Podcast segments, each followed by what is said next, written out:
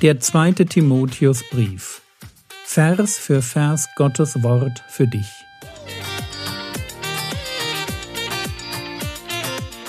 Ich brauche eine Auszeit und deshalb bekommt ihr in den nächsten Wochen eine ganz neue Reihe von mir zum zweiten Timotheusbrief.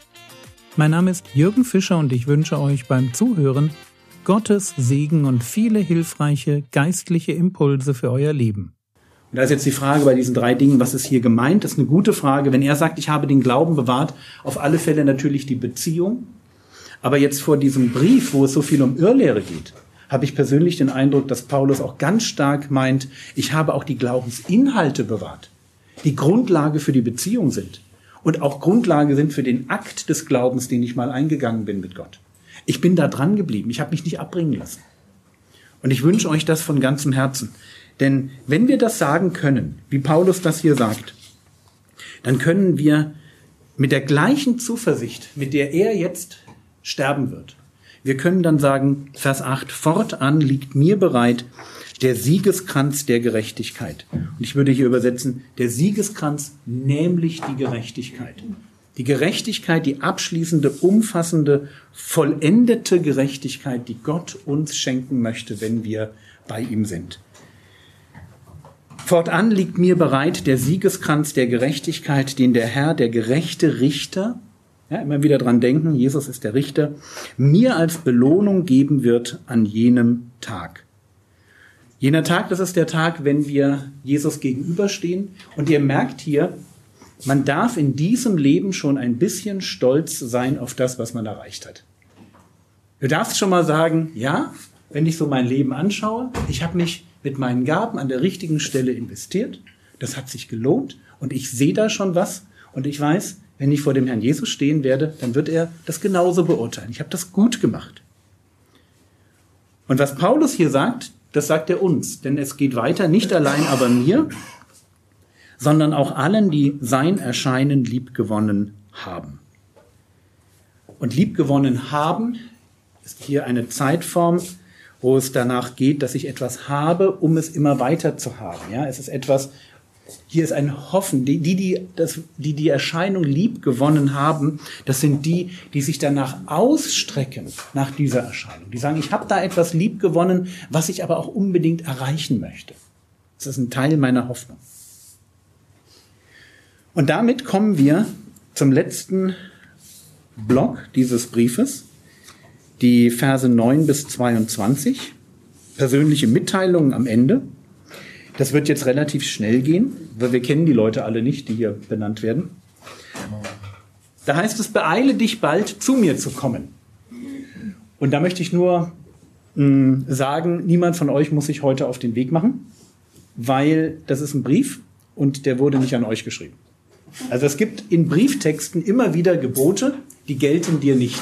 Das ist zum Beispiel so ein Gebot. Beeile dich bald zu mir zu kommen. Niemand von euch muss Google Maps rausholen und schauen, wie komme ich jetzt nach Rom. Nicht euer Job. Aber habt das im Blick, ganz grundsätzlich. Brieftexte sind situativ und ich muss mir bei Brieftexten mehr Gedanken darüber machen, wann gilt mir etwas und wann gilt es dem Briefempfänger. Ja, da muss man wirklich ein bisschen genauer hinschauen. Das ist ein gutes Beispiel, um das zu zeigen.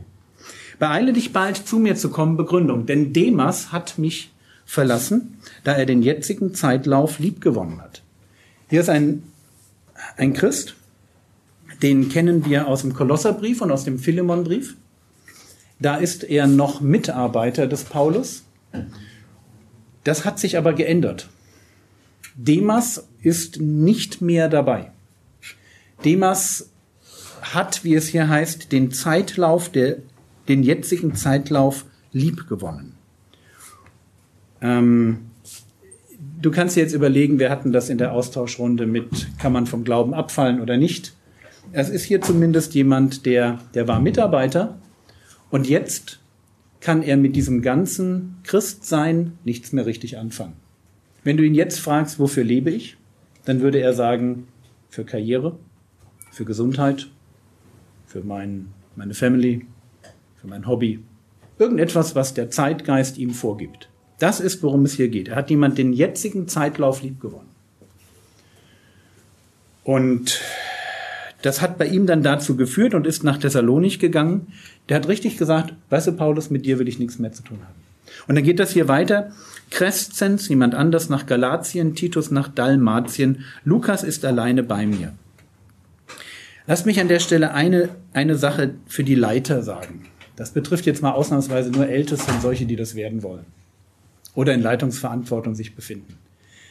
Ich darf euch in eurem Dienst eine Sache garantieren, nämlich, dass Menschen euch enttäuschen.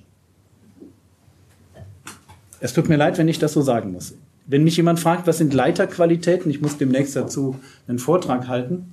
Und ganz vorne wird dabei stehen, du brauchst eine ganz persönliche Gottesbeziehung, um die Enttäuschung, die Menschen dir zumuten, durch ihre Untreue und durch ihren wirklich asozialen Umgang mit dir, um das wegzustecken. Das ist eine absolute zwingende Voraussetzung, wenn du Leiter in einer Gemeinde sein möchtest. Und Paulus ist mein Vorbild. Immer wenn ich ganz unten bin, weil wieder irgendjemand irgendwas macht, wo ich denke, man, in meiner Bibel steht, dass man die Ältesten ganz besonders in, in Liebe achten soll. Das steht drin. Und wenn statt ganz besonders in Liebe achten mal wieder genau das Gegenteil passiert, dann denke ich hieran. Da sitzt einer im Gefängnis, der hat sein ganzes Leben investiert, dass andere Leute das Evangelium hören, dass sie sich bekehren können, dass sie in eine tiefe Gottesbeziehung hineinfinden. Und am Ende, wo es drauf ankommt, wo er zu Recht sagen kann, jetzt habe ich auch mal das Recht, dass mal Leute zu mir kommen und mich besuchen und mir mal ein bisschen was zurückgeben von dem, was ich in sie investiert hat. An der Stelle hat ein Demas nichts Besseres zu tun, als zu sagen, weißt du was, Paulus, wenn du im Gefängnis bist, dann schmeiße ich das alles hin. Und deswegen, wenn jemand sich für Leitungsaufgaben in Gemeinde interessiert, bitte nehmt diesen Punkt mit. Du brauchst eine innere, du, brauchst, du, du musst dich innerlich darauf vorbereiten, dass Menschen dich massiv enttäuschen. Und wenn dein Glaube hängt an dem, wie Menschen mit dir umgehen, dann lass es sein.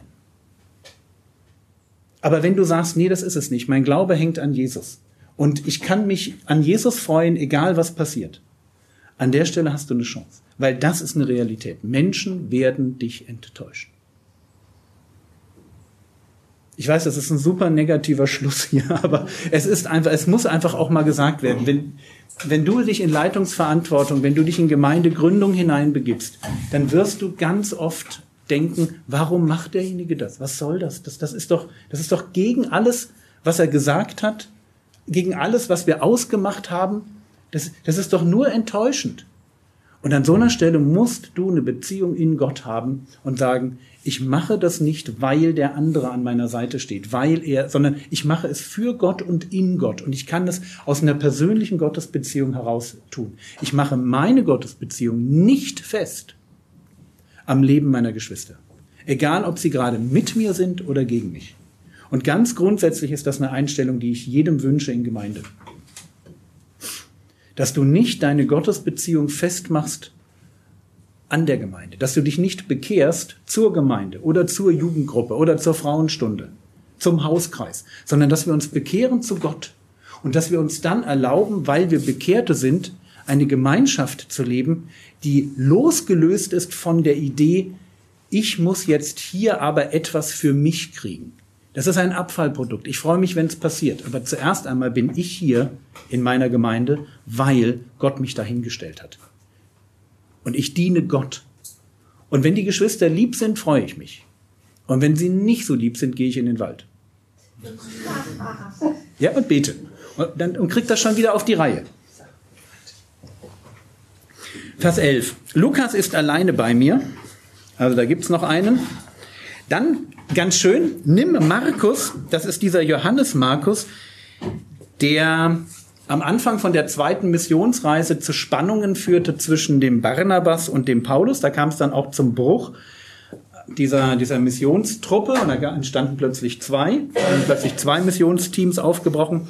Da merkte man Paulus und Johannes Markus, das passt nicht. Da war Paulus sehr zurückhaltend, diesen jungen Mann nochmal mitzunehmen.